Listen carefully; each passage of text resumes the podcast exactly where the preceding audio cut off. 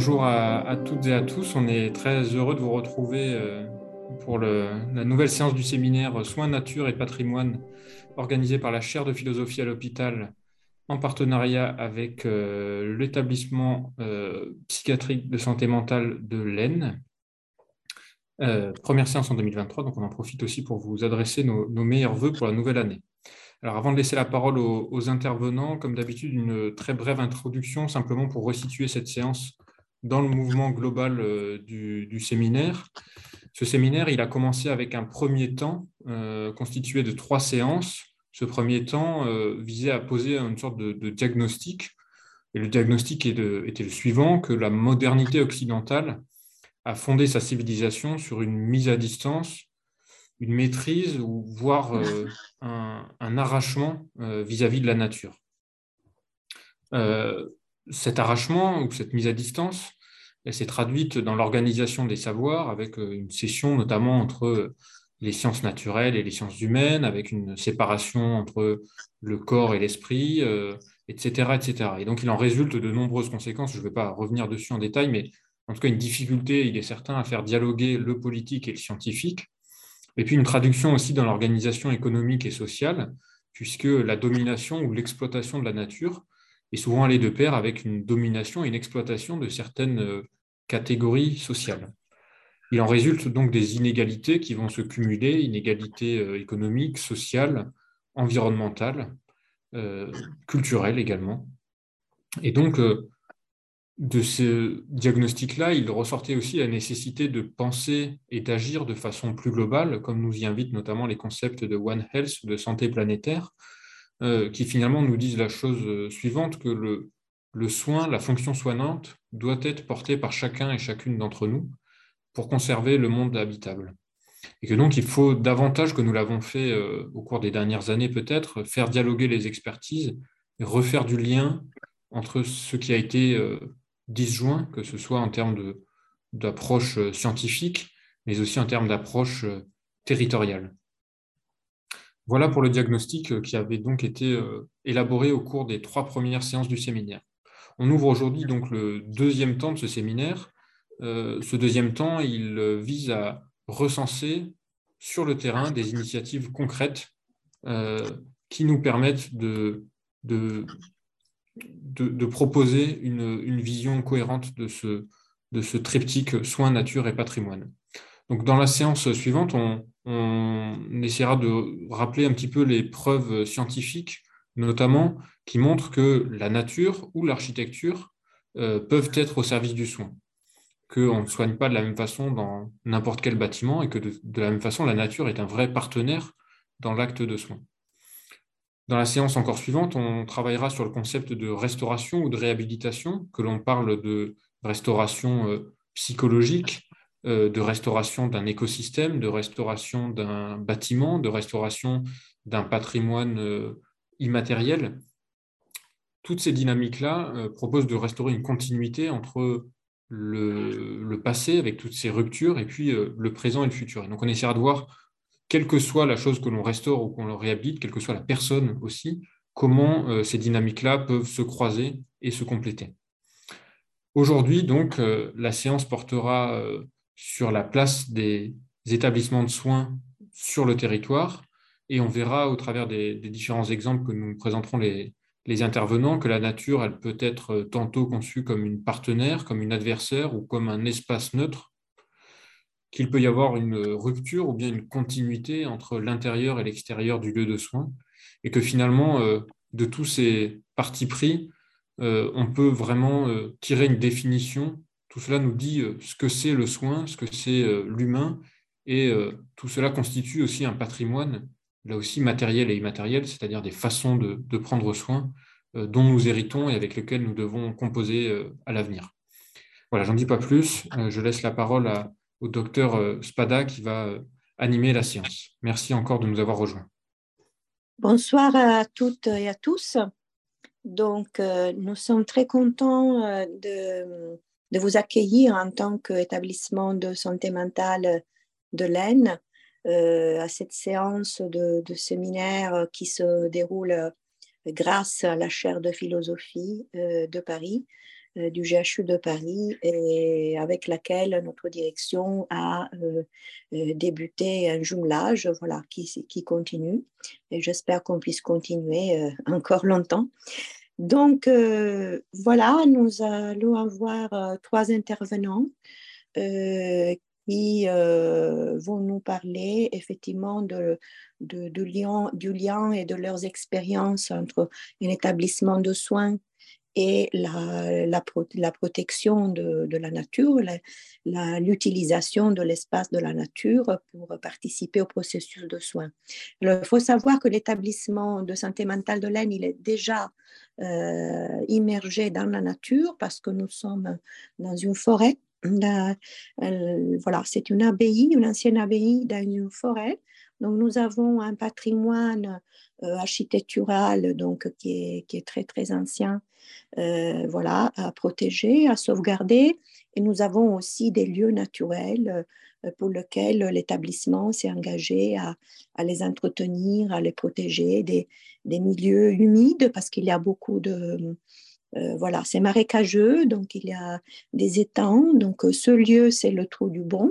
Euh, je le cite parce que notre unité Challenge Hôpital de jour travaille aussi pour entretenir cet espace naturel avec la participation de nos usagers, de nos patients.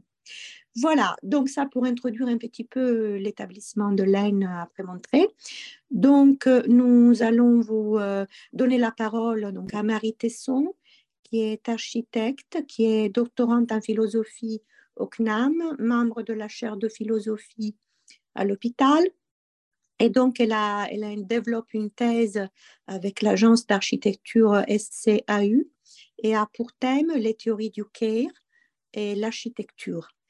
Après, nous aurons euh, M. Serge Clos, architecte, ingénieur chargé de projet au Centre hospitalier universitaire de Grenoble-Alpes et euh, Monsieur Jean-François Noblet, qui, qui, est bénévole et vice-président du PIC Vert, une association qui agrée pour la protection de l'environnement à Isère. Et cette association, elle œuvre pour euh, la connaissance et euh, la protection de la faune, de la flore, des milieux naturels, des paysages et lutte contre toutes les formes de pollution et de nuisance.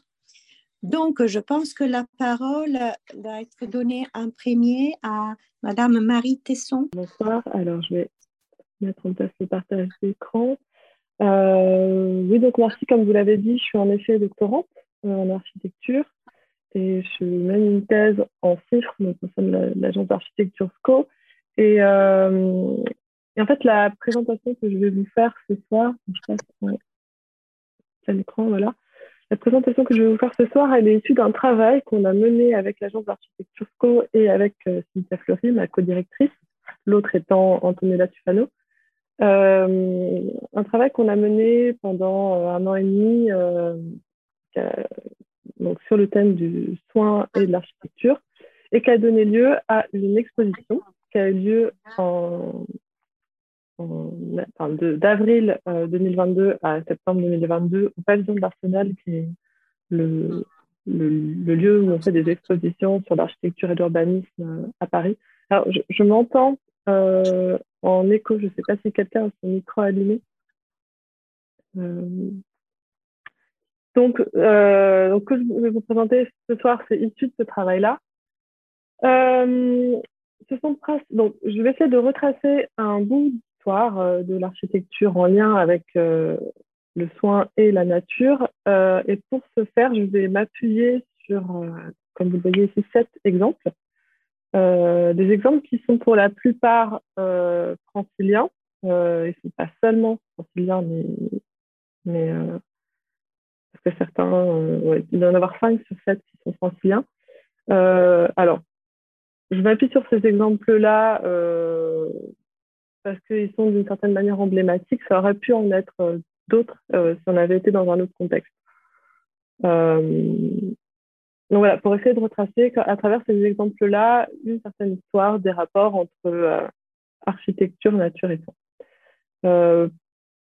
ces lieux-là vont nous permettre d'aborder différents types de rapports. il va y avoir des rapports, on va dire, géographiques, c'est-à-dire on va situer un lieu de soins dans un espace naturel pour les qualités prétendues de cet espace ou, hypothétiques de cet espace. il va y avoir aussi des rapports plutôt liés à l'activité des patients et ou des soignants pour les occuper ou pour mettre en place certaines thérapies. Euh, en lien avec la nature. Euh, il va y avoir certains rapports qui vont être euh, plutôt de l'ordre du cadre favorable à la guérison ou, à la cure de, des patients. donc pour commencer, on va aborder le premier, le plus ancien de ces lieux que je vais vous présenter, qui est donc l'ancienne maladrerie, ou on dit aussi léproserie de Poissy. donc c'est un, euh, un bâtiment qui est encore debout euh, aujourd'hui, qui est évidemment plus une léproserie, mais euh, c'est une, petite grange qui a, une chapelle, à côté de laquelle il y a un, bâtiment qui longe où les lépreux dormaient, et qui est entouré de tout un terrain agricole qui est en train aujourd'hui d'être transformé en centre d'entraînement pour le Paris Saint-Germain. Je ne sais pas si vous savez, mais euh, avant, c'était à Saint-Germain-en-Laye et là, ils sont en train de construire un, centre d'entraînement supplémentaire. Je crois que c'est pour d'autres sports euh, et euh, éventuellement en complément de, l'activité de foot. et donc, c'est sur ce, ces anciens terrains qu'était installée cette léproserie, qui était en fait le long d'une route pour accéder à Poissy, parce que Poissy, c'est un gros marché de bestiaux. Donc, il y avait énormément de passages. à l'époque, les lépreux donc on, soupçonne que, c'est des voyageurs, c'est des gens qui arrivent et qui contaminent la ville. C'est pour ça qu'on a positionné ce lieu, cette léproserie, un peu en dehors de la ville et un peu en amont, avant que les gens arrivent à Poissy. Comme ça, ça permettait de vérifier qu'il n'y ait pas un lépreux qui se dirige vers la ville et plutôt de tout de suite le prendre en charge et euh, euh, le contraindre à rester dans la léproserie. Euh, il y a une deuxième raison pour laquelle, en plus de cet isolement euh, pour, éviter de, risquer la contamination. Euh, la deuxième raison, c'est aussi euh, parce que les, les preux avaient un rapport particulier à la nature qui les environnait. notamment, on leur donnait des droits de pêche et de chasse pour qu'ils puissent venir à leurs besoins, puisqu'en fait, un lépreux avait l'interdiction de se balader dans la ville sa crécelle qui l'agitait et qui faisait que tout le monde rentrait euh, chez soi, éventuellement déposer des petits dons, mais qui peut-être n'était pas suffisant pour euh, faire euh, subvenir aux besoins nourriciers de la, communauté. la léproserie, c'était une communauté religieuse dans laquelle on soignait. Donc, effectivement, il y avait des soins cutanés, enfin des soins liés à la maladie, mais il y avait aussi beaucoup de soins qui passaient par le soin de l'âme, donc la prière, qui était censée aider à, à, terme à, ce que le lépreux atteigne le paradis. Et en plus de ces droits de pêche et de, chasse qui leur étaient euh, donnés, il y avait aussi euh, des terrains qui leur étaient attribués pour, euh, cultiver. Et en fait, les lépreux travaillaient à l'entretien de la terre. donc c'était à la fois, ça faisait partie de, des tâches qu'ils avaient à faire pour que la communauté puisse se nourrir, euh, mais c'était aussi euh, une manière de les occuper, euh, en plus de la prière. Il y avait un, rapport ambigu à cette activité-là, qui plus tard, c'est quelque chose qu'on retrouve dans d'autres types de soins, comme quoi un malade oisif ne serait pas en, en direction de sa guérison. Et que peut-être euh, il faut occuper ce malade et pourquoi pas euh, par le potager pour euh, faire en sorte de le mettre dans une logique de guérison. donc ça, c'est un exemple assez ancien puisque là, on est au Moyen Âge. cette léproserie, elle avait été fondée au XIe siècle. donc c'est là d'où je pars. maintenant, je vais faire un bond dans le... Ah, il y avait un deuxième... Oui, parce que donc, on a vu au début il y avait des petits potagers qu'ils cultivaient et là, c'est des champs qu'ils avaient euh, en lien avec la, la léproserie qu'on voit qui est en fait euh, ce petit hameau. c'est un petit hameau. La chapelle est ici et le bâtiment où dormaient les lépreux était ici. je vais évoquer maintenant un deuxième, un deuxième site qui est celui des hôpitaux de Saint-Maurice. donc, un établissement qui a été fondé au XVIIe siècle, d'abord religieux, là, encore, qui avait un, espace de sept lits dans lequel on pouvait prendre en charge euh, des patients. Euh, puis ça s'est euh, petit à petit institutionnalisé pour que finalement on ait un besoin de construire un nouveau bâtiment sur le même endroit. donc à Saint-Maurice, alors à l'époque Saint-Maurice c'était la campagne, hein, c'est pas là c'est une photo aérienne contemporaine. On voit ici le bois de Vincennes. Ici c'est Charenton. le, ce qu'on voit tout en haut de l'écran c'est Paris. Ici on a la Marne qui a une euh, confluence ici avec la Seine qu'on voit arriver là. Euh, là, c'est l'autoroute A4 qui donc, arrive vers Paris. Et donc, c'est tout ce site-là qui est le, site des hôpitaux de Saint-Maurice. Euh, je vais d'abord beaucoup parler de cette partie-là, qui est l'hôpital Esquirol. donc, celui qui a été construit au 19e siècle, puisqu'avant, il y avait ce petit hôpital qui a été agrandi euh, mais que finalement tout a été démoli pour construire cet établissement-là, qui est en fait l'établissement fondateur de l'asile moderne, l'asile psychiatrique moderne. C'est un modèle qui a été établi par un médecin qui s'appelle Esquirol et qui a été ensuite euh, diffusé dans pas mal d'autres endroits, qui a, servi de modèle? Euh, sur ce même site, on retrouve ici un autre hôpital qui a été fondé un tout petit peu après, qui est l'hôpital national des convalescents. En fait, cet hôpital servait à soigner les blessés de, des constructions haussmanniennes. Il y avait beaucoup de blessés sur les chantiers haussmanniens et on avait fondé un hôpital ici pour soigner les hommes qui se blessaient sur ces chantiers-là. Puis après, il y a eu d'autres établissements, ici une maternité, ici c'est Santé publique France, mais avant c'était un, un de convalescents, euh, de, de, blessés de guerre ici. Et là, on a un hôpital pour enfants euh, de réhabilitation, il me semble. Euh, donc voilà, une position euh, qui est aujourd'hui en proche banlieue. À l'époque, c'était quand même excentré par rapport à la ville. Et c'était volontaire puisque, voilà, je ne me rappelle pas que j'avais mis. donc ça, c'est l'hôpital avant Esquirol, qui était exactement au même endroit.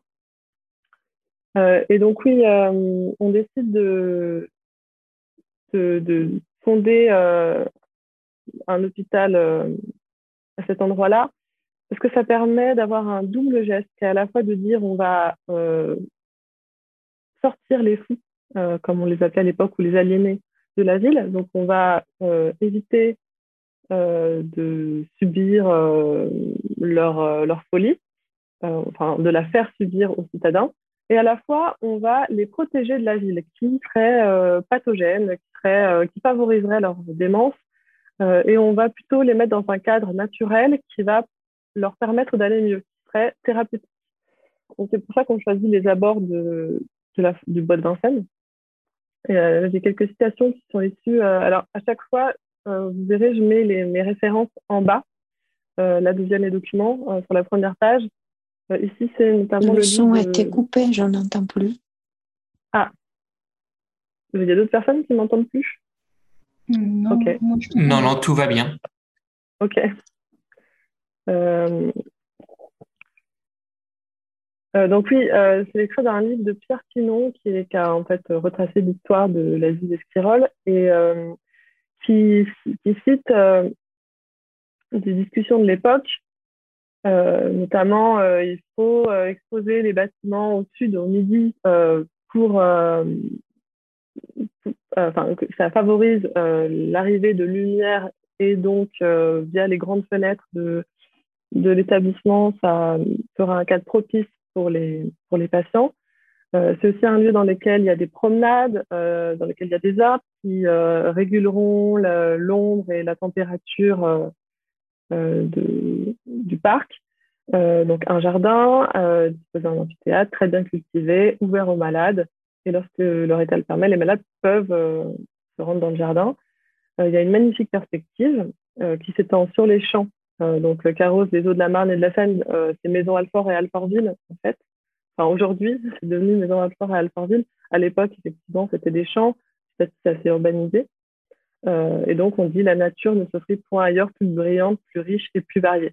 Et donc, on estime que cette nature-là est un cadre idéal pour soigner les patients atteints de, folie, comme on dit à l'époque. je continue, les bâtiments ne sont pas adossés les uns aux autres, vu qu'il y a un, cadre qui est assez vaste, un site qui est assez vaste, on peut les espacer. Ça a permis de multiplier les fenêtres et de les faire d'une grandeur suffisante pour le renouvellement de l'air atmosphérique. Donc ça, c'est, on est en plein dans l'époque où euh, euh, on, se met à penser que le renouvellement de l'air euh, contribue à la santé, que les airs seraient viciés quand il, quand il y a un malade ou la maladie qui, traîne et qu'il faudrait les renouveler pour, les épurer et donc procurer aux malades plus de clarté, une vue plus étendue, plus agréable, plus utile à leur position. Donc la vue euh, est un élément qui visiblement participe euh, à la guérison pour, euh, pour le et ensuite, on, a une autre citation qui parle du préau, donc encore des arbres, de la promenade, de la vue. Et, en fait, le préau est organisé avec effectivement une galerie, donc il y a un espace extérieur couvert dans lequel on peut rester, se promener, profiter de la campagne. Euh, donc il y a une relation intérieure-extérieure qui a été pensée euh, dans ce site de l'hôpital. Ça, on le voit d'ailleurs. Euh, les promenades, en fait, sont, toutes, à chaque fois tout au bord de, des unités.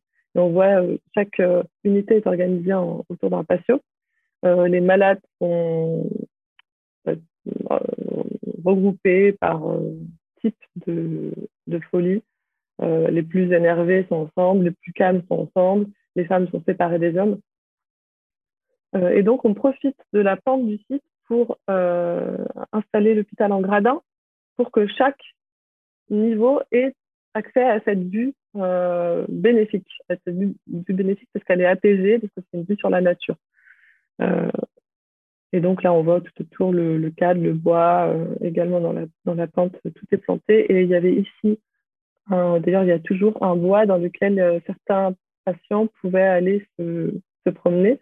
Et d'ailleurs, il y a une rumeur qui dirait que le SAD serait mort ici. Mais euh, voilà, j'ai entendu cette rumeur, je n'ai pas vu de confirmation, hein, mais c'est une rumeur de Saint-Maurice. donc je poursuis. Ah, par contre, euh, une des problématiques ici, c'est quand même l'humidité, parce que comme on le voit en bas de l'image, il y a la Marne. Euh, à l'époque, il n'y a pas la 4, il y a un canal, puis une rigole. Et donc, c'est un lieu assez humide. Euh, donc, et la pente c'est que l'eau, le, ruisselle le long des bâtiments. Et ça, c'est vu comme un, aspect certes naturel, mais plus négatif. Donc, on recherche le soleil, la vue, les arbres. On fuit un peu l'humidité. donc, un plan qui à peu près la même chose. Euh, donc, on accentue vraiment l'aspect pittoresque euh, quand on parle de Saint-Maurice. Euh, donc, il est lié à la nature, certes, mais il est aussi accentué par l'architecture. L'architecte qui est chargé de, construire cet hôpital sous la direction du médecin Espirol, c'est bien Espirol qui fait le programme, mais il y a un architecte qui réalise les plans architecturaux. lui, c'est un, classique hein, qui est très inspiré de son voyage à Rome.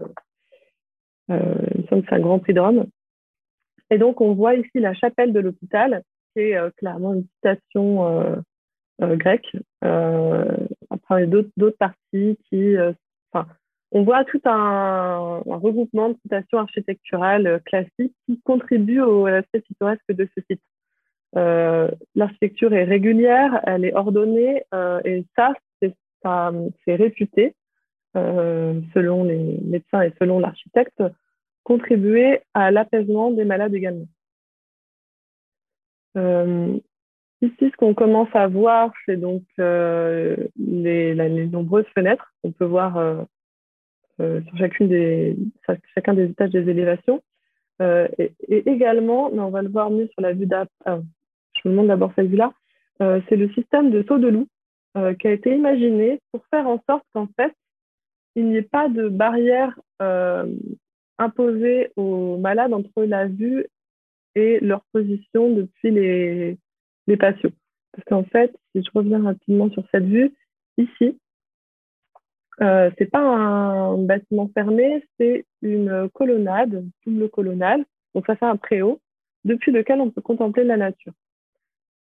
Euh, et donc ce saut de loup, c'est un système euh, qui est bien pratique puisqu'il permet de ne pas mettre un grillage ici devant ce petit préau et donc de ne pas euh, rompre la vue ou de, enfin, pas faire en sorte qu'on voit d'abord une grille puis la nature, mais qu'on voit d'abord avant tout la nature et éventuellement si on se penche, on voit le, système qui permet la protection, qui permet le fait de ne pas tomber, qui permet le fait de ne pas s'évader.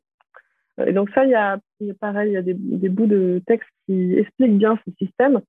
Euh, donc en fait, on, dispose des pavillons euh, en les liant par des portiques et euh, en les isolant via des fossés invisibles. Donc c'est ce qu'on appelle le saut de loup, et non pas par des murs. Et, ça, ça vient directement de la thérapeutique de la démence et non pas d'architecte en fait. Hein, c'est le, les médecins qui euh, proposent ce genre de, de solution. Euh, donc là, c'est pareil. Euh, donc, avant, en fait, sur le plan de l'architecte, il y avait une grille qui fermait la clôture des préaux, donc qui dominait le paysage à l'exposition du midi. Et la vue des grilles, ça attriste l'imagination et les aliénés ne sont point exempts de cette impression. Il y a le temps d'ailleurs à ramener incessamment à leur, esprit sur l'idée de leur séquestration, ce qui est bon d'éviter. Nous désirerions en conséquence que les préaux fussent fermés sur la campagne par un feu de loup dont le talus ayant un angle convenable préserverait les malades de toute chute dangereuse. Cette substitution mérite d'être étudiée avec soin, soin etc. Euh, bon, là, ça me semble à peu près la même chose. Je regarde s'il y a. Bon, ça reparle de l'immense panorama et des qualités du paysage euh, qu'on peut contempler. Euh, donc oui, là, j'avais mis la, main pour vous parler d'humidité, mais j'en ai parlé un peu avant. J'en viens euh, au deuxième établissement dont je vous ai parlé, qui était celui de, des convalescents de, des travaux d'Haussmann. Cet établissement, directement, il est créé avec un potager dans lequel travaillent, euh, là, aussi, comme, à la léproserie de Poissy dont je vous parlais, les, les malades, les convalescents, c'est pas vraiment malades, euh, donc, il leur est proposé de participer à ces tâches. C'est un grand potager qui participe euh, à la à l'aspect nourricier, c'est-à-dire l'hôpital qui sert du potager pour euh, nourrir une partie de, enfin, les malades. En tout ça, y participe. C'est pas suffisant, mais ça y contribue. et il y a aussi des animaux qui sont dans le parc et qui alors, j'imagine, euh, là, on voit des vaches euh, peuvent donner un apport de lait, euh, mais qui peuvent aussi proposer un contact animal aux patients qui sont là. À savoir qu'aujourd'hui, les hôpitaux de Saint-Maurice sont fusionnés et maintenant, c'est devenu un grand site hospitalier. il reste une présence animale sur le site. elle perdure. Alors, il y a plusieurs animaux. Il y a, je crois, des chèvres, des poules, peut-être bien des moutons. Et euh, c'est un, un, type de soin qui est mis en place ici, de dire, euh, on propose, euh, alors ça c'est surtout valable pour les enfants, si je ne me trompe pas, qui sont en rééducation. mais je ne voudrais pas dire de bêtises, donc je, je, dis ça hypothétiquement, je ne suis pas sûre que ce soit que pour les enfants. En tout cas, qui propose à ces patients de faire des séances de contact avec les animaux et c'est un des soins proposés euh, à Saint-Maurice. Marie, tu as la moitié de ton temps. Merci. Euh, donc, je vais parler maintenant d'un autre hôpital qui est celui de l'hôpital maritime de Berck, qui est en fait un hôpital parisien, un hôpital de l'APHP. Euh, et donc là, on voit une carte des établissements de l'APHP. Euh, bon, ils sont centrés évidemment en région parisienne, surtout à Paris. Euh, mais il se trouve qu'il y a un hôpital ici à Berck et euh, qui a une histoire assez intéressante, puisqu'on prête euh, à la localité de Berck une dimension thérapeutique. C'est ce pourquoi on fonde l'hôpital. En fait, l'histoire de cet hôpital commence avec une nourrice, donc Marianne, on voit ici sur ce tableau. cette nourrice, en fait, on lui confiait des enfants, des, enfants abandonnés à l'époque, on, pouvait donner les enfants qu'on abandonnait à l'hôpital. et une partie d'entre eux étaient malades, ils avaient la tuberculose. Et ce dont se sont rendus compte les médecins de la PHP, c'est que les enfants qu'ils donc ils confiaient ces enfants-là pardon à des nourrices, dont une certaine partie était en, province. Et les médecins de la PHP se sont rendus compte que les enfants qu'on confiait à Marianne, qui habitait à Berck, ceux qui avaient ceux qui étaient atteints de tuberculose voyaient leur état s'améliorer de manière très visible euh, lorsqu'ils étaient chez elle. Donc, ils ont demandé à Marianne ce qu'elle leur faisait et elle leur a expliqué que tous les jours, elle prenait sa, sa brouette, elle mettait les enfants dedans, elle marchait jusqu'à la plage de Berck et là, elle les faisait jouer dans des sacs d'eau. Euh, donc, devant ce constat, les médecins de, la PHP euh, se disent, enfin, regardent un peu le, territoire et se disent bon, bah, peut-être qu'on devrait essayer, dans ce, qui n'est alors même pas un village, hein, c'est vraiment un petit hameau, qu'on devrait essayer de construire un hôpital à l'endroit où elle va euh, faire baigner les enfants. Donc, ils construisent un premier hôpital en bois dans lequel ils mettent 100 enfants. Euh, et au bout de 7 ans, ils font un bilan et en fait, effectivement, les enfants guérissent euh, de la tuberculose ou leur état s'améliore nettement grâce à cet hôpital. Donc, ils commencent à envoyer des wagons de trains d'enfants, dans des trains d'enfants de, de la PHP, d'enfants de Paris qui sont atteints de tuberculose dans cet hôpital.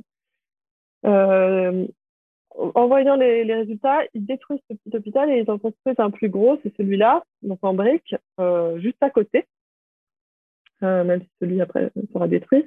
et là, ils peuvent mettre 400 enfants, toujours les enfants de, la PHP, donc parisiens.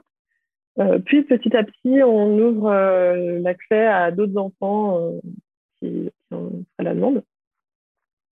Donc on voit que c'est vraiment sur la dune euh, devant la mer, euh, donc euh, littéralement sur la plage. Donc ici, on voit que, entre-temps, la ville de Berck grossit un petit peu, l'hôpital s'agrandit, d'autres bâtiments sont construits. On voit cette organisation avec tous ces deux grands bâtiments qui sont là où il y a les dortoirs, la chapelle, et puis d'autres bâtiments qui, par, exemple, ici c'est la balnéothérapie, ici le réfectoire, de bâtiments qui servent à d'autres choses. Ici, l'administration. Euh, donc encore une fois, on voit bien que la proximité avec la mer, et on voit aussi très bien d'ailleurs les, euh, terrasses euh, sur lesquelles les patients font, font, la cure. donc ici, tous les enfants avec les béquilles, donc atteints de, de, formes de tuberculose qui peuvent atteindre leurs os, etc., qui jouent sur la plage. Donc c'est organisé par dortoir. Et puis, dans chaque dortoir, on a un accès direct à des terrasses sur lesquelles en fait les enfants prennent le soleil. Donc là, on les voit bien, on sort les lits directement sur les terrasses. Et il y a aussi des soins qu'on directement sur la plage, des soins de kinésithérapie. Là, ce qu'on voit, c'est un, exercice de kiné. L'hiver, les soins sont prolongés à l'intérieur de l'établissement dans la piscine où on, pompe l'eau de mer et on la chauffe pour faire les exercices dans l'eau qu'en fait, c'est l'eau de mer, l'air marin, le soleil, les vents qui sont réputés euh, ici soignés. Et en fait, ce que ça va créer à Berck, c'est l'installation de euh, plein de médecins qui font de chacun leur hôpital. Donc, euh, on en compte 5, 6, 7, 8. Ça fait un chapelet d'hôpitaux sur la ligne de Berck. Aujourd'hui, il en reste, je crois, seulement deux. Je ne veux pas dire de bêtises encore, mais en tout cas, j'en ai vu deux. Et donc, ils rivalisent euh, euh, de, le bâtiment le plus beau, le bâtiment le plus moderne, euh, le bâtiment le plus, avec le plus bon standing. Et c'est comme ça, via ce, ces soins, donc au début vers la tuberculose, ensuite ça devient des hôpitaux de rééducation, comme on peut le voir ici. on va proposer aux personnes qui ont besoin de de se rééduquer après un accident, par exemple, de venir faire des cures à Berck. Euh, c'est comme ça que la ville va se développer, euh, puisque euh, Berck voit la, ville se voit elle-même croître parce que en fait les gens qui ont des proches qui sont hospitalisés ben, veulent venir soit dans un hôtel, soit faire, construire une petite maison pour être proche de leur enfant ou de leurs proches, etc. Euh, c'est comme ça que la ville grossit, et vraiment cette fonction hospitalière. Donc, c'est une ville qui s'est développée parce qu'elle soignait. Donc là, c'est un cas que, je trouve personnellement particulièrement intéressant euh, dans cette histoire. c'est la PHP qui a, fourni toutes les, recherches à ce propos.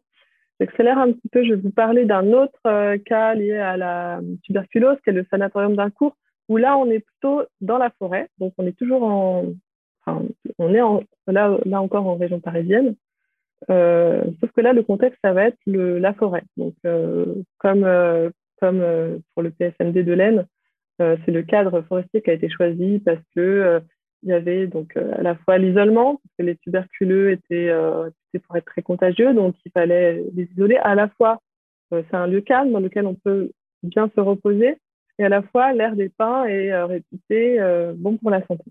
Donc là, on va avoir une conception des bâtiments qui va être pensée de manière optimale pour le soin on va vouloir profiter un maximum du soleil. On transforme un bâtiment en gradin, pareil avec des grandes terrasses. Euh, on libère l'espace autour des bâtiments, euh, on déboise pour que l'air puisse bien circuler. Euh, et on va aménager surtout le parc. donc, il y a là les maisons des, médecins qui sont sur le même site. plein de petits bâtiments qui vont avec l'hôpital. Euh, et on voit, voilà, on commence à le voir ici, aménager le parc, va faire quelques petites plantations, peut-être quelques aménagements euh, paysagers euh, pour que le parc participe lui aussi aux soins. donc, c'est un magnifique parc boisé, ça s'appelle le parc de, de la Bucaille. donc, au début, voilà, il y a une action sur tout le parc. Et euh, dans les années 70, quand l'hôpital va lui aussi devenir un lieu de rééducation et non plus euh, réservé à la tuberculose, euh, le médecin en chef, le docteur Hamon, va faire une tentative qui est d'installer un jardin zen dans le parc de l'hôpital. Donc, il va réserver une partie du parc à une conception inspirée de la philosophie du Sakuteki, qui est une philosophie japonaise. Et lui, ce qu'il espère, c'est que ce jardin-là soit thérapeutique.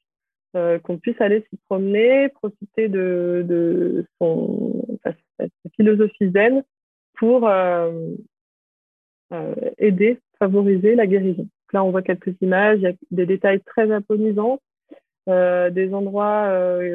alors là, c'est une partie qui s'appelle le jardin vosgien, qui est plus, on joue sur les roches, sur un côté assez rustique. Enfin, on recrée un décor euh, naturel, euh, rocailleux. Euh, mais bon, je vais vous parler aussi un petit peu du bâtiment. donc, on voit, comme on le voit ici, largement vitré. on va tout miser sur l'entrée du soleil dans le bâtiment. Donc, on voit que tous les espaces, les laboratoires, les espaces de, de, sculptation sont largement vitrés. On voit directement les, les arbres à travers les fenêtres. Les espaces communs le sont aussi. Et surtout la chambre, avec euh, donc il y a le lit et un fauteuil euh, chaise longue sur lequel on peut s'installer dehors sur la terrasse pour profiter de, bah, à la même manière que Berthe, de la terrasse et de faire des bains de soleil. Euh, une autre vue de la chambre, on voit que c'est totalement traversant. Hein. là, il y a un couloir et puis derrière, c'est directement encore des fenêtres qui donnent sur l'autre côté du bois. et donc, une manière d'aller plus loin, toujours dans cette idée de rapport au soleil, euh, c'est enfin, de prendre le bâtiment comme un outil. Alors là, avec le sanatorium d'Acourt, qui est un modèle, je vous ai montré celui-là, en fait, c'est un modèle euh, avec des gradins qu'on retrouve un peu partout en Europe. Hein. Euh, un modèle très répandu. là, il y a un docteur, le docteur Steigman, qui est spécialisé dans les soins par les lampes UV. Euh, qui donc au début fait des tests avec des, plages artificielles, euh, on place les enfants sous des lampes UV, on les fait jouer et on espère que ça les soigne. en fait, il va vouloir aller plus loin dans la thérapie par la lumière en concevant un bâtiment qui soit capable d'utiliser le soleil de manière optimale pour soigner. Donc c'est un bâtiment, comme ça on voit, il est sur une tour et cette partie-là, elle est sur un axe et elle est capable de tourner pour suivre la course du soleil pendant la journée. Dans cette, euh, sur ces deux ailes, il y a en fait à chaque fois des cellules individuelles dans lesquelles on va pouvoir placer les patients. On le voit ici, ces cellules, elles s'ouvrent pour pouvoir prendre le soleil. Et là, il y a toute euh, une série de machines. En fait, c'est des lentilles, c'est des lampes supplémentaires sous lesquelles on va pouvoir euh, placer la personne pour diriger tous les rayons possibles sur elle et optimiser l'apport d'UV. essayer de faire en sorte d'avoir un apport d'UV au maximum grâce au soleil. Donc, c'est un modèle qui a été reproduit deux fois. Après, donc, il y en a eu un avec Clébin, et puis il y a eu deux reproductions, une à Valoris, c'est vers le Canet dans le sud de la France, et une en Inde. mais il se trouve qu'en fait, donc ça, c'était dans les années 30, et un peu, un peu au même moment, on a commencé à développer les vaccins tuberculeux et à trouver aussi les antibiotiques qui font qu'en fait, il n'y a pas eu de suite, pas eu d'autres développement de ce type de bâtiment. Euh, et donc là, je vais aller beaucoup plus vite sur les deux, les deux exemples de fin. Je vais vous parler un petit peu du pavillon de l'Ordre, qui est beaucoup plus récent, un bâtiment des années 1990, euh, qui a été conçu par André Bruyère, un architecte qui était persuadé que l'architecture pouvait contribuer au temps. On est dans un cadre ici très urbain, à Ivry-sur-Seine, en, proche banlieue parisienne. Euh, donc à ce moment-là, c'est déjà très urbanisé. Et le bâtiment dont je vais vous parler, c'est celui-ci, euh, donc dans un site euh, napoléonien, donc un, hôpital qui est déjà assez végétalisé, mais où en fait, euh, ce qu'on voit, c'est que la végétation, elle n'est pas forcément très proche de, des, fenêtres. Enfin, il faudrait venir et se pencher par la fenêtre pour la, pour la voir. Elle est plus en contrebas et on n'y a pas directement accès, faut prendre des escaliers, descendre, etc. Lui, il a il a, pour ainsi dire, tout misé euh, sur le rapport direct euh, à, la nature, dans le sens où, euh, donc déjà, sa conception est inspirée d'une forme organique, et en plus, devant chaque fenêtre, il a fait en sorte que les patients, dans leur chambre, aient un accès direct à de la végétation. Donc, il y a deux patios, et puis tout autour des, des petites plantations. On voit ici, quand, dès quand on entre dans le bâtiment, donc on arrive sous le porche, en fait, on se trouve face à une immense fenêtre euh, dans laquelle on peut attendre et qui donne directement sur le patio. Euh, on le voit ici, c'est organisé comme ceci, et la vue qu'on a, c'est celle-là. Donc on voit le patio. Donc là, c'est au tout début, donc l'arbre, effectivement, était tout petit, mais vous imaginez que depuis 1991, euh, ça a bien changé. et donc, une proximité très grande de de ce patio où en fait euh, on peut sortir de la chambre et tout de suite euh, aller dehors, euh, pas besoin de descendre plusieurs étages, etc. et trouver un endroit dans lequel se mettre dans le parc.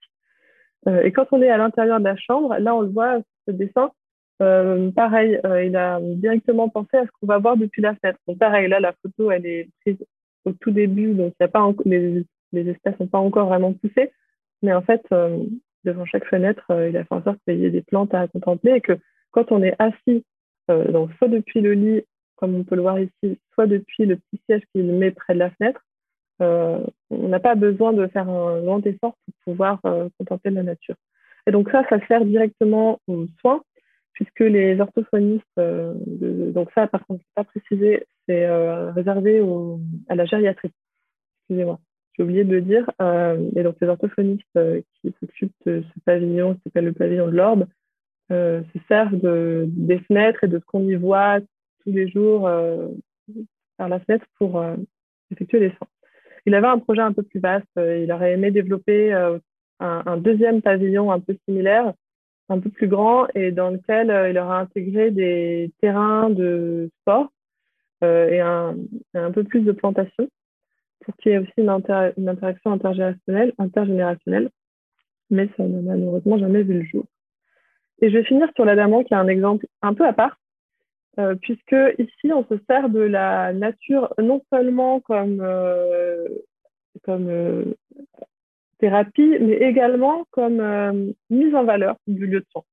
C'est un, bâtiment flottant qui est en fait un centre de jour en psychiatrie reliée aux hôpitaux de Saint-Maurice, dont je vous ai parlé un peu plus tôt. Et ce bâtiment euh, est situé sur la Seine, euh, près de Gare de Lyon, donc à un endroit, euh, la Seine, dans l'imaginaire collectif, un, bâtiment de cette taille-là qui ressemble un peu à une péniche qui, flotte sur la Seine, c'est pour les touristes qui viennent vivre leur rêve parisien.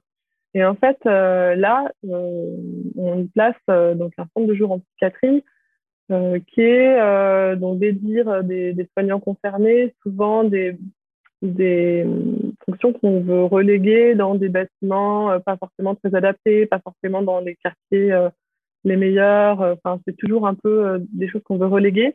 Et là, en fait, on, c'était volontaire de la part du médecin en chef de lui donner une place de choix, la plus belle place de Paris, et de, de lui donner en plus une architecture qui est sexy, ou enfin qui est contemporaine, qui est en bois, qui est avec des, balcons sur lesquels on peut s'arrêter, voilà, prendre le soleil, profiter de la scène. Euh, être au plus près, avec des espaces intérieurs euh, où on peut partager un moment, qui sont eux aussi assez bien conçus, assez lumineux, on profite directement de la vue. On profite aussi des reflets de l'eau. On peut sentir un peu le mouvement, les ondulations de la Seine dès qu'il y a un bateau qui passe. Euh, et donc, voilà, une manière d'utiliser la nature non seulement comme cadre, mais aussi comme mise en valeur, parce qu'aujourd'hui, la nature, c'est un argument voilà, euh, c'est quelque chose de privé euh, duquel on va être plus près. Et donc là, le fait de dire ces personnes-là ont aussi le droit à se positionner près de la nature, ça c'est une forme euh, de reconnaissance. Bon, pour finir, j'avais mis une petite, conclure une petite citation de, Claire Cooper Marcus, qui est une, une, personne qui a fait beaucoup d'études sur l'aspect thérapeutique de, la nature ou l'aspect thérapeutique des, lieux. Euh, et notamment, elle a, je cite un, extrait qu'elle a écrit, qu'elle a coécrit avec euh, Terry Harting, ils disent que euh, les, patients qui se remettent d'une chirurgie, qui ont une vue sur des arbres depuis leur chambre d'hôpital, ils ont une période de, où ils restent à l'hôpital plus courte, ils ont moins de moins besoin, ils font moins appel aux infirmières et ils prennent moins de, médicaments euh, déstressants euh, que les patients qui, on l'a vu, sur un, sur un mur de briques ou un mur de parfum.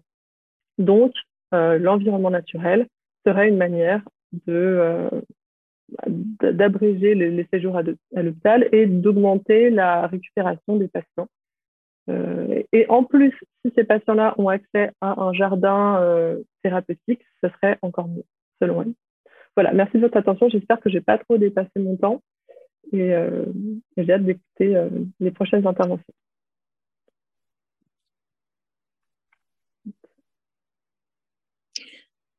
Oui, merci beaucoup, euh, Marie Tesson. J'ai trouvé exposé vraiment très, très intéressant. Je pense que je ne suis pas la seule. Et voilà, et c'est très très bien de démontrer que les soins, s'ils sont euh, euh, administrés dans un cadre de, nature, voilà, d'espace vert ou de présence d'animaux, relation avec les animaux, la zoothérapie, etc., pouvoir avoir une vue sur l'horizon, euh, sur le lever du soleil, sur le coucher de soleil, sur les arbres. C'est toujours euh, très apaisant et ça nous permet effectivement de, de calmer euh, les tensions psychiques de façon voilà, naturelle plutôt que de recourir à, un excès de, voilà, de médicaments chimiques. Voilà, donc je pense que maintenant la parole c'est à Serge Clos euh, voilà, concernant euh, le nouvel hôpital de Voiron, c'est ça? Oui, et, ça. et Jean-François Noblet par la suite. Voilà, merci. Merci. Donc, je me représente brièvement. Hein, donc, euh, oui. Serge Clos, je suis architecte et chargé de projet au CHU Alpes, CHU universitaire Alpes de Grenoble et plus particulièrement euh, sur l'opération de reconstruction de, de, de l'hôpital de, de, Voiron. Euh, mon propos risque d'être moins bien construit que celui de Marie, hein, je ne suis pas un taiseux. euh, non, je voulais juste, ça, ça, en fait c'est très, très, intéressant, ça, ça m'évoque plein de choses, sur, mais que je n'aurai pas le, pas le temps de, parler. Euh, par exemple, quand on parle des, de, des fenêtres euh, sur la nature, nous, on a une spécificité en Chartreuse, c'est qu'on a la Chartreuse avec les moines. Et j'ai participé dernièrement à la, à la restauration d'un euh, bâtiment de, de, Chartreux qui avait été euh, un hôpital de, de, guerre dans un premier temps, hospice ensuite, et qu'on a rénové dernièrement. On a été obligé notamment d'ouvrir les fenêtres vers le bas puisque euh, les fenêtres étaient euh, exclusivement tourné vers le ciel pour euh, la contemplation et la prière. voilà, ah oui, très bien. Un petit clin d'œil. Euh, et puis, et puis j'ai participé à. Alors, je n'ai pas une connaissance exhaustive de, de, des maisons de retraite EHPAD de la France. J'ai par contre œuvré sur de nombreuses opérations de restructuration dans la région Bourgogne-Franche-Comté, dans des régions rurales qui, de fait, les anciennes maisons de retraite, hein, puisque la, notion d'EHPAD, elle date euh, seulement de 20 ans, euh, tout juste. Et pour dire, c'est toutes ces, dans, ces maisons de retraite que j'ai pu euh, participer à leur restructuration, en fait, elles intégraient, elles intégraient pratiquement toutes une proximité avec la nature de fait, puisqu'on était dans des, zones rurales. Et il y avait toujours des, jardins, des animaux dans ces maisons. Et lors de, pas mal de. J'ai heureusement quelques bons exemples, mais euh, globalement, dans ces restructurations, l'essence de ces programmes de, restructuration était de répondre aux nouvelles normes sanitaires avec la sacro-sainte euh, chambre individuelle notamment. Ce qui fait que mmh. euh, dans les programmes, on a une explosion de, demandes de surface qui fait qu'on bouche les trous et j'ai vu disparaître malheureusement beaucoup de, jolis jardins et les animaux avec, puisque les hygiénistes et les financiers ont fait le reste. voilà. Euh, bon, pour en venir euh, au centre hospitalier de Voiron, euh, alors sa position, sa position également à, l'extérieur de la ville, là, elle est, pour des raisons toutes différentes, hein, puisque c'est un, programme récent euh, qui date la décision date de 2002. Enfin, il aura quand même mis 20 ans pour sortir. Hein, c'est quand même particulièrement long. Il faut, mais de toute façon, il faut toujours au moins 10 ans pour sortir un hôpital. Euh, le fait qu'il soit à l'extérieur de la ville euh, et comme un certain nombre d'opérations de, reconstruction de, l'opération Hôpital 2007, hein, puisqu'il y avait une, bonne, une centaine d'hôpitaux en France qui, se sont reconstruits dans, le, dans la même période, euh, c'était souvent une question de facilité parce que reconstruire in situ un hôpital dans la ville, euh, c'est effectivement très complexe euh, si on veut conserver en plus l'activité.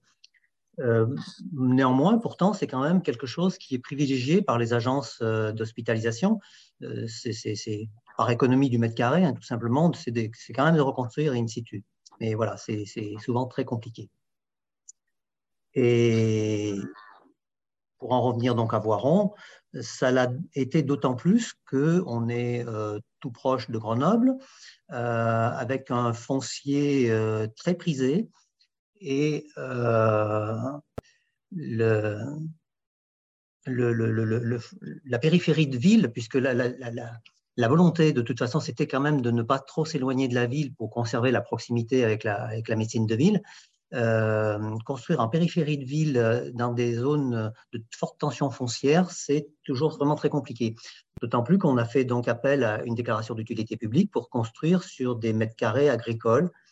Et, forcément, ça a créé de, grosses tensions avec les propriétaires qui imaginaient euh, voir leur terrain se valoriser et, être constructible un jour. Donc, bon, voilà, ça, ça c'est pour la petite histoire. Ça, c'est quand même euh, fini euh, par des accords financiers, mais qui ont été euh, qui ont rendu l'opération d'emblée très compliquée. Voilà. Après, bon, je ne vais pas épiloguer sur les difficultés de cette opération, puisque ça a déjà commencé ça, sur des problématiques foncières. après, on a, malheureusement eu des, déboires avec, euh, avec les entreprises et, pour finir le Covid et tout ça. Donc, ce qui explique que ça a duré un, certain temps. Euh, je vais revenir donc sur le, le choix de, ce projet. Euh, lors d'un concours d'architecture, le choix, il, se porte, et, j'ai envie de dire heureusement, essentiellement sur le fonctionnel. C'est généralement ce qui, ce qui fait qu'un projet est lauréat. Donc, ça a été un petit peu le cas là, de, ce projet. C'était un projet euh, international, on avait une soixantaine de candidatures et euh, c'est le, projet de, des, des Allemands Nickel Partner qui avait été finalement euh, lauréat de, de ce concours pour ses qualités intrinsèques, puisque son architecture, et on peut la qualifier d'une architecture polybloc. Elle s'insérait assez facilement dans, dans, ce... D'ailleurs, je vais quand même montrer une photo euh, du site. Euh, oui. Donc, comme vous le voyez, c'est un, c'est un projet qui peut paraître un petit peu. Alors, il, est donc en périphérie de ville, dans une zone, euh, on le voit, pavillonnaire déjà.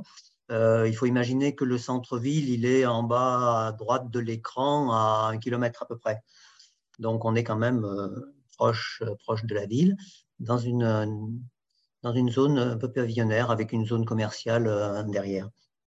Donc, ce projet n'est pas celui, enfin, initialement, n'est pas celui qui vous est projeté. Hein. il, était, il était plus centralisé sur, la, sur toute la zone que vous voyez là, toute la zone verte, qui fait une douzaine d'hectares, et pour des raisons, euh, pour des problématiques foncières et de compensation écologique notamment, on s'est concentré sur la moitié du terrain qui s'était octroyé initialement.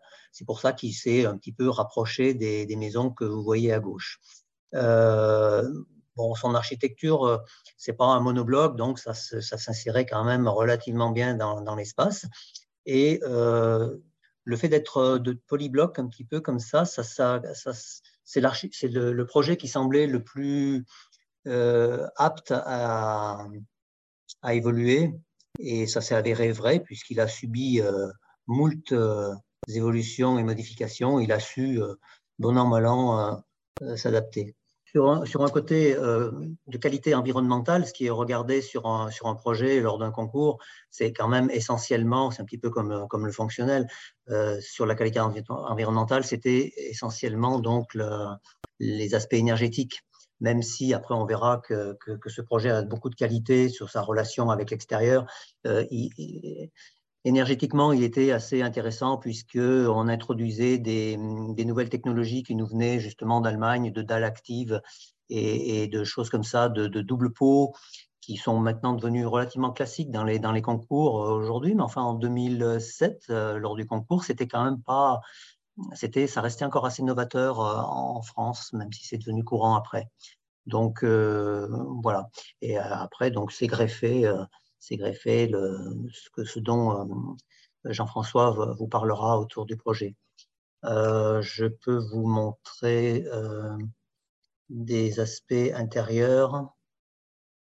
Donc ça, c'est une image, c'est une image du bâtiment dans son ensemble avec le plateau technique sur la droite, tout ce qui est hébergement sur la gauche. Donc là, on distingue les doubles façades en métallique avec des, ce qui caractérise un petit peu le projet, des, des, des baies, euh, des baies vitrées très larges sur, sur, sur l'extérieur et sur la nature.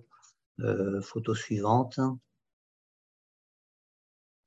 Voilà, ça c'est pour, c'est une spécificité du projet, c'est que on tourne. Alors pour, pour éclairer 30 000 mètres carrés, on n'a pas d'autre choix que, que de se retrouver avec des, avec des patios. Et hum, la spécificité de ce projet, c'est d'avoir des, couloirs mono-orientés qui tournent autour du patio. Donc là, c'est un couloir qui dessert des chambres. Là, en l'occurrence, c'est des chambres de, des box de néonat, mais enfin, qui dessert, qui dessert d'un côté des, chambres ou des, ou des box, et de l'autre côté, on a une, vue euh, extérieure sur le patio. Donc, euh, on a des, des circulations tout le temps éclairées. Donc ça, c'était quelque chose un petit peu dispensieux en termes de surface. Hein, ça ne plaisait pas à nos tutelles parce que ça, ça consommait quand même un peu de surface, mais n'empêche que en termes de qualité de vie au travail et, aussi pour les patients, c'est quelque chose qui est vraiment très, très, très apprécié. Une photo suivante. Ça, c'est la, la, vue extérieure que vous pouvez avoir d'une chambre, d'une chambre classique. Hein. Donc, euh, on voit que l'environnement euh, et, effectivement assez aidant, hein, parce qu'on a des, belles montagnes de chartreuse et qui sont euh, mis en valeur par, par ces grandes baies vitrées. Photo suivante, voilà, un peu, un peu la même chose, un box de, de, de, de, pédiatrie avec euh, néonat. Et puis peut-être encore une dernière photo, je pense, que j'avais mise. Non, j'en ai pas d'autres. D'accord, ok. Ouais, donc voilà, c'était, c'était pour vous montrer que on a, on a systématiquement, en fait, on a pratiquement la totalité des locaux éclairés naturellement, ce qui est quand même pour 30 000 mètres carrés de, surface une gageure. Voilà.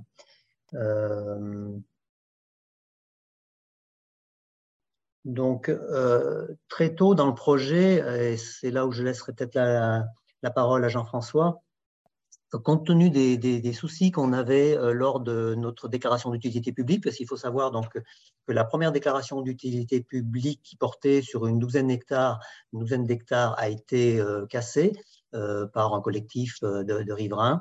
Bon, je vous passe les détails pour des, des raisons. En tout cas, on a été obligé de relancer une déclaration d'utilité publique deux ans après, le temps a passé vite, et on s'est trouvé confronté avec une, euh, à une modification des règles environnementales qui nous obligeait à compenser une partie des, territoires urbanisés. Donc c'est là où le, le PIVER est rentré en scène, puisque Jean-François Noblet avait beaucoup de connaissances, euh, notamment à l'ADREAL, et vis-à-vis -vis des exigences de l'ADREAL, a été un facilitateur pour, euh, pour euh, comment dire, euh, discuter avec l'Adréal sur les, mesures compensatoires qu'il fallait mettre en place sur ce projet. Donc, on s'est rencontrés à cette occasion. Et après, l'association nous a sollicité la directrice de l'époque pour, pour insérer, j'ai envie de dire, la cerise sur le gâteau de, de, ce, de ce, projet avec un parcours pédagogique qu'on a, qu'on a présenté un programme euh, enfin, pour lequel on a demandé une subvention à un programme européen leader. Voilà. Donc j'ai été peut-être un petit peu rapide, mais on, je, vous reprendrai au fil des questions éventuelles. Je vais peut-être passer la, parole à, Jean-François pour la suite. Oui, euh, oui, je pense. Merci beaucoup. Euh, après, ben, j'aurai quelques questions à poser, mais ce sera par la suite. Donc, euh, oui, si votre collègue, donc euh, Jean-François Noblet, il peut continuer sur la voilà l'évolution après de ce, de ce projet. Voilà, c'est la parole donc à Monsieur Noblet. Bon, bonsoir tout le monde et je vais donc vous parler de l'intervention de l'association de protection de la nature, le PIC Vert, euh, sur le projet du nouvel hôpital. Alors, l'association Le Piver, elle, compte à peu près 1000 adhérents dans le secteur du pays waronnais. Elle est affiliée à la France Nature Environnement à l'échelle nationale et régionale. Et on a toujours considéré le, le, concept que la santé humaine était liée à la santé de la nature et que donc euh, nous devions nous intéresser au projet du nouvel hôpital. Et puis, comme le disait euh, Serge, le premier arrêté préfectoral a été cassé et donc euh, les élus et la commune et l'hôpital nous ont sollicité en disant bah, écoutez, on a eu des problèmes pour des questions d'environnement, est-ce que vous pourriez nous aider à faciliter les affaires? Donc, on, a, on est intervenu positivement dans la deuxième enquête publique et dans la deuxième étude d'impact en fournissant un travail de relevé de faune flore sur le site qui allait être construit. Notre collaboration n'a jamais cessé, elle a toujours été très efficace et très positive. Alors, on a proposé, puisqu'on était euh, compétent dans les programmes leaders, on était membre du comité de pilotage des programmes leaders du pays voironnais, on a proposé à l'hôpital de déposer un programme leader qui a été accepté. Ça nous a permis d'organiser un colloque national qui a regroupé à peu près 250 personnes, et puis de signer une convention avec l'hôpital pour le suivi écologique du chantier et pour la conception et l'aménagement de l'espace vert et du sentier pédagogique. Et puis également pour faciliter les relations avec les riverains, d'organiser une concertation avec eux. Et donc, on a euh, fait un travail euh, assez long sur, sur cette question. Suivante. Alors, l'assistance à la maîtrise d'ouvrage, ça a été un, travail euh, difficile parce qu'il y avait à peu près au moins une dizaine de langues différentes euh, qui étaient utilisées par les employés, les, ouvriers. Et euh, on a eu vraiment du mal à se faire comprendre, à se faire admettre. C'est difficile dans un très grand chantier comme ça d'obtenir que la gestion des déchets, le recyclage, le tri soit parfait. On, a obtenu des choses. Par exemple, sur la diapo de, de gauche, eh bien, vous pouvez voir des, déchets inertes qui, ont été utilisés dans l'aménagement de l'espace vert plutôt que d'être euh, amené en, décharge.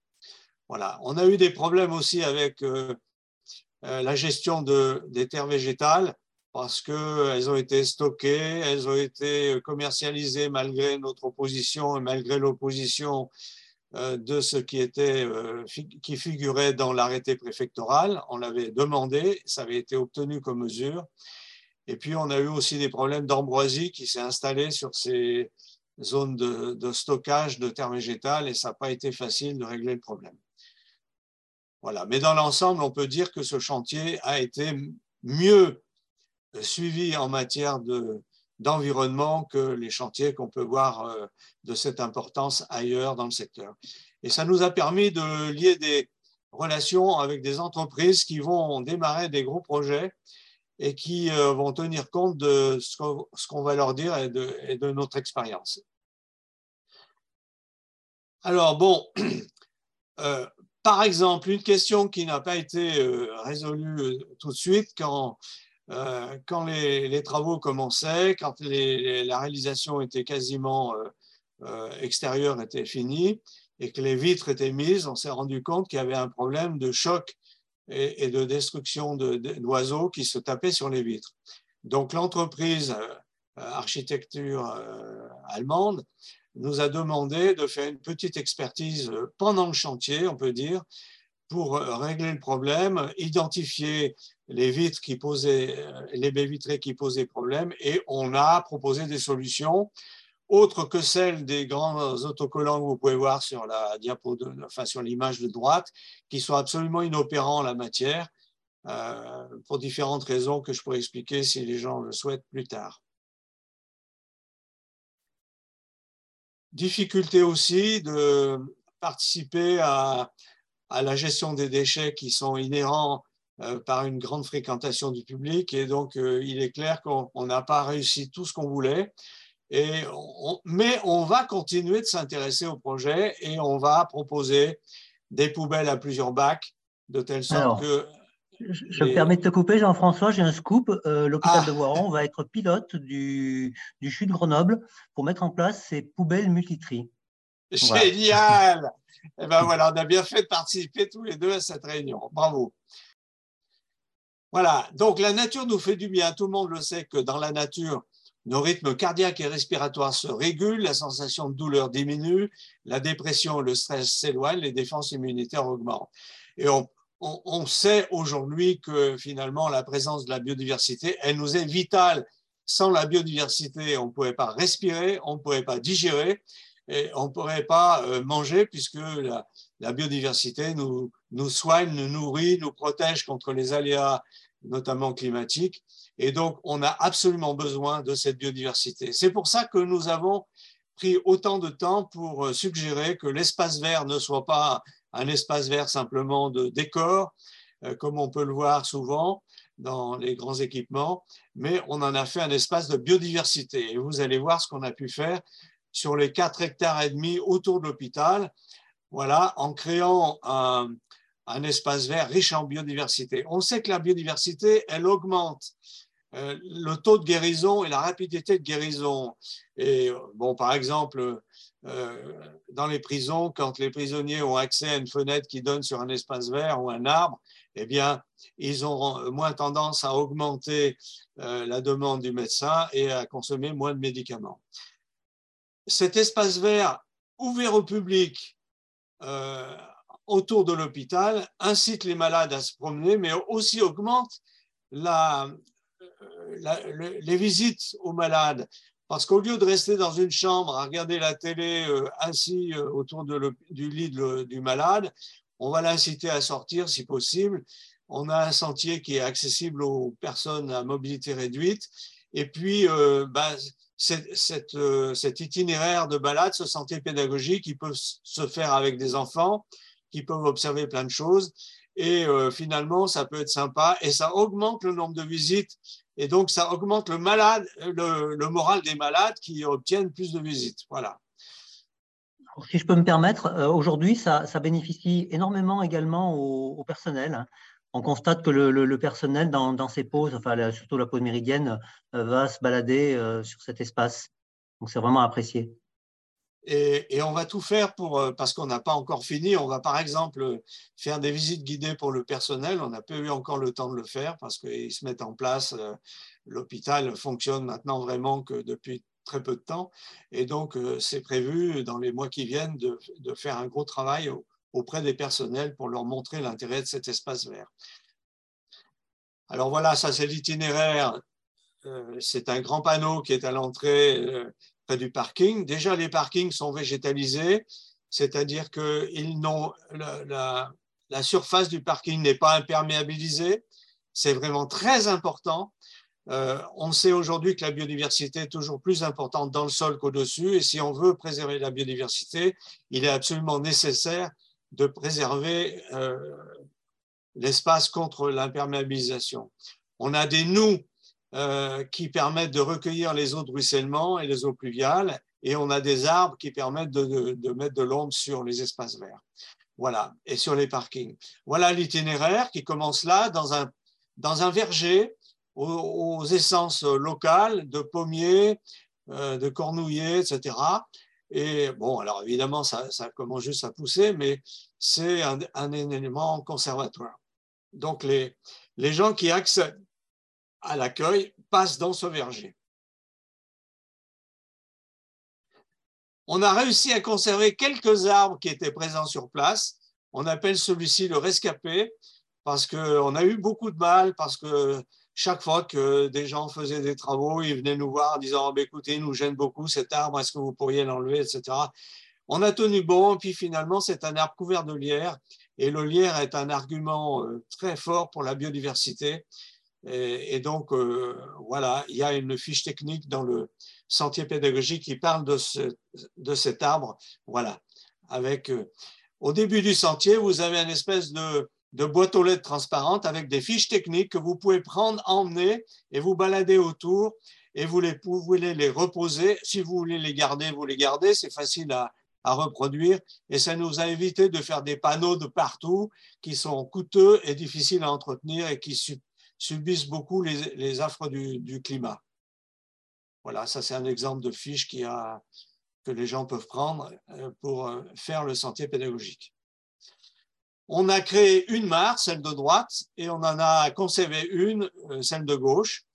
Et ces mares, évidemment, hébergent des, quelques poissons, des libellules, les oiseaux viennent se baigner,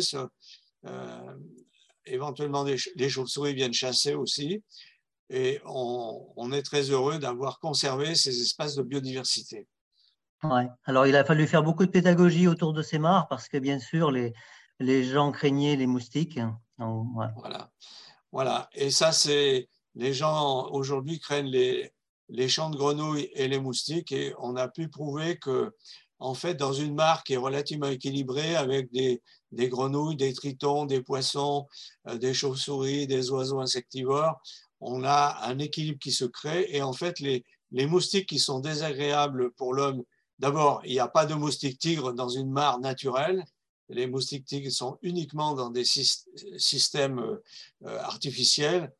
Euh, et, donc, on n'a pas aujourd'hui constaté d'éclosion de moustiques et, de problèmes de, de riverains de bonne foi. Parce qu'évidemment, entre la réalité et le, ressentiment, il y a toujours un fossé et on sera toujours présent pour expliquer aux gens la réalité de la biodiversité. Alors évidemment, pour ces aménagements qu'on a pu faire, ici on a fait une, zone de nourrissage pour les oiseaux en hiver avec un, un nichoir et une petite baignoire qu'on voit devant les bénévoles. Eh bien, euh, tout ça, ça a été fait avec des bénévoles. On a à peu près 60, 70 bénévoles qui ont participé à, l'installation de ces aménagements. Donc, ça n'a rien coûté, on peut dire, à l'hôpital et qui avait une subvention de la part de, euh, du programme Leader. Là, vous voyez des, des systèmes de nichoirs qui sont raccordés à des caméras vidéo qui permettent de montrer le spectacle qui est à l'intérieur des nichoirs ou qui est euh, filmé devant les, les postes de nourrissage dans les chambres. Alors, quand je vous ai dit tout à l'heure que ce n'était pas encore complètement terminé, on a un petit problème. Il nous manque encore 4000 euh, euros pour faire le, pour finir et, permettre aux, malades mm. d'avoir une chaîne spéciale qui leur permettra de voir euh, le, spectacle de quatre caméras vidéo, deux dans des nichoirs qui cette année ont reçu des nichés et, deux caméras qui donnent accès à des places de nourrissage d'oiseaux. Donc, euh, on, va y arriver, on va le faire. Voilà. Ouais, non, c'est vrai que ça peut paraître euh, dérisoire, mais tout est compliqué euh, dans la gestion de, nos commandes dans un CHU. Et, voilà, on est un petit peu coincé là-dessus, mais on va y arriver. Voilà. Donc, on a des, des containers pour garder les graines pendant la période de nourrissage des oiseaux et on a une convention qui va nous lier avec l'hôpital de telle sorte que ce soit nos bénévoles riverains qui vont venir nourrir les oiseaux régulièrement et on pense que le personnel pourra aussi euh, participer. Voilà quelques images qui ont été faites sur place de pinsons des arbres et de que noirs qui nichent sur, sur l'hôpital aujourd'hui. Il y a au moins trois couples qui sont nicheurs. Suivante. Alors, on a fait des nichoirs à insectes et puis euh, un hôtel à insectes avec une petite fiche qui explique aux gens comment faire pour euh, faire eux-mêmes ce genre d'aménagement chez eux. Suivante. On a créé une cabane observatoire près d'une mare et qui permet aux gens de rentrer à l'abri, euh, de se mettre, de s'asseoir tranquillement et avec des vitres spéciales qui permettent de photographier, d'observer sans problème, mais les animaux ne nous voient pas de l'extérieur. Voilà, on peut euh, observer, être tranquille et noter les observations sur un cahier d'observation. Je peux vous dire, voilà les espèces qui ont été filmées et photographiées de la cabane. Euh, et je peux vous dire qu'on a des, messages extrêmement sympathiques dans le cahier d'observation. Je citerai simplement celui-ci d'un couple qui dit Je vous remercie, ma femme allait accoucher et euh, elle avait, comment dire, euh, le, démarrage de l'accouchement, les contractions avaient du mal à se faire et en faisant le petit tour et en s'asseyant tranquillement dans la cabane, ça a déclenché le, les, contractions. Et grâce à vous, notre petit Émile est, né et on voulait vous remercier. voilà. On a déjà 34 espèces d'oiseaux qui ont été observées depuis cette cabane et euh, le printemps prochain, on va augmenter considérablement le nombre. Euh, alors, on a posé des nichoirs. Nichoirs, la plupart sont en ciment de bois parce qu'avec nos, nos, climats, ces nichoirs en bois se détériorent très facilement et ça devient des pièges mortels pour les animaux qui viennent dedans. À gauche, vous avez un nichoir à chauve-souris qui est en train de s'installer. À droite, c'est un nichoir à, à huppe. Et, mais c'est des nichoirs qui sont, comment dire, indestructibles, en ciment de bois.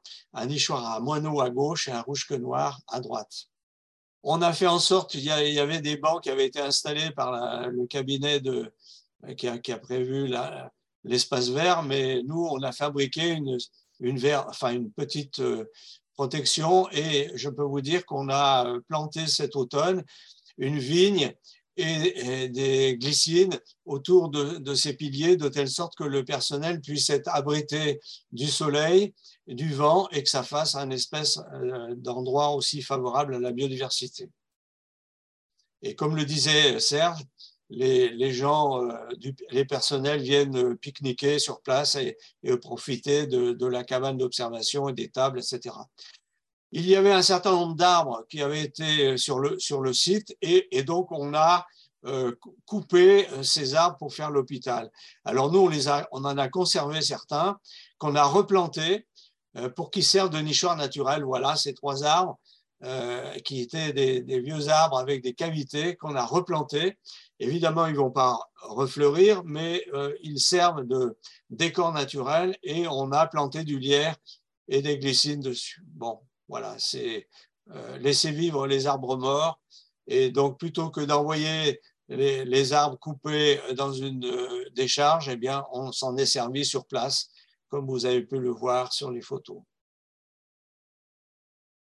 Voilà, euh, tous les déchets euh, inertes sont utilisés, les rochers, les pierres, les souches, pour faire des, gîtes naturels pour la faune. On crée du, chaos naturel et, ça marche très très bien au niveau des insectes et de la faune. Et vous voyez que les gens peuvent observer de la part des, fenêtres euh, de l'hôpital. Alors, il y avait une grande prairie qui, devait nécessiter un entretien mécanique. Alors, c'est bruyant, c'est coûteux. Eh bien, nous, on a choisi d'installer une clôture pour que des moutons puissent venir. Et aujourd'hui, on a trois moutons qui régulièrement, sauf pendant l'hiver, viennent entretenir gratuitement l'espace et euh, les gens peuvent les voir, peuvent les observer, et donc c'est un spectacle tout à fait sympathique. Et ça évite un surcoût euh, d'aménagement. Alors là, l'héliport, il y a une zone qui est macadamisée, mais il y a une zone de grandes herbes, et donc le cahier des charges euh, de l'hôpital prévoit qu'on peut couper seulement une fois par an une fauche tardive et euh, la partie centrale a été utilisée par toutes les corneilles du secteur pour prendre les noix et les faire tomber sur la partie centrale de l'héliport euh, pour les casser. Et donc, euh, on a fait une fiche technique pour expliquer aux gens pendant l'automne d'observer comment les, corneilles viennent casser les noix sur place sans que ça pose problème. Voilà. Suivante on va arriver à la fin. Voilà. Et après, on a un deuxième itinéraire qui est plus long et qui rejoint les parkings de l'hôpital à un espace classé espace naturel sensible, géré par le conseil départemental et la communauté d'agglo du Pays Voironnais. Et ça va faire un itinéraire de 2 km. Voilà, où on a replanté des arbres morts avec un itinéraire piéton. On a utilisé les rochers qui étaient en trop on a fait des passages sous la voirie euh, d'accès à l'hôpital pour que la faune puisse transiter d'un côté à l'autre. Voilà, donc euh, c'est notre projet. Évidemment, euh, nous sommes prêts à venir présenter ce projet à tous les gens qui voudraient, mais surtout vous accueillir hein, pour des visites guidées, sachant que l'espace vert est ouvert au public en permanence. Donc vous pouvez venir vous balader sans avoir à, prétendre, voilà, la nature nous fait du bien, on vous l'avait bien dit. Merci. Et je suis à disposition pour les questions. C'est vrai que je, rajoute que le, c'est assez, assez, rare, le, site n'est pas clôturé, ce qui a, ce qui a posé d'ailleurs à un moment donné des problématiques, puisqu'on était en, vigilance attentat et c'était difficile, un discours difficile à tenir que de, que de maintenir ouvert ce site. Mmh. Donc, euh, merci beaucoup, euh, Monsieur Noblet, euh, donc tout et Monsieur Clos, Madame Tesson. Donc, vos interventions nous inspirent beaucoup et nous avons aussi, comme je l'ai dit tout à l'heure, un grand espace vert aussi avec du maraîchage, un verger, des potagers, des, vraiment de, aussi observation d'oiseaux, des nichoirs, etc. Donc, on aimerait bien nous venir visiter chez vous et aussi pouvoir vous accueillir si vous avez envie de visiter aussi notre site, euh, bien volontiers. Voilà, merci beaucoup.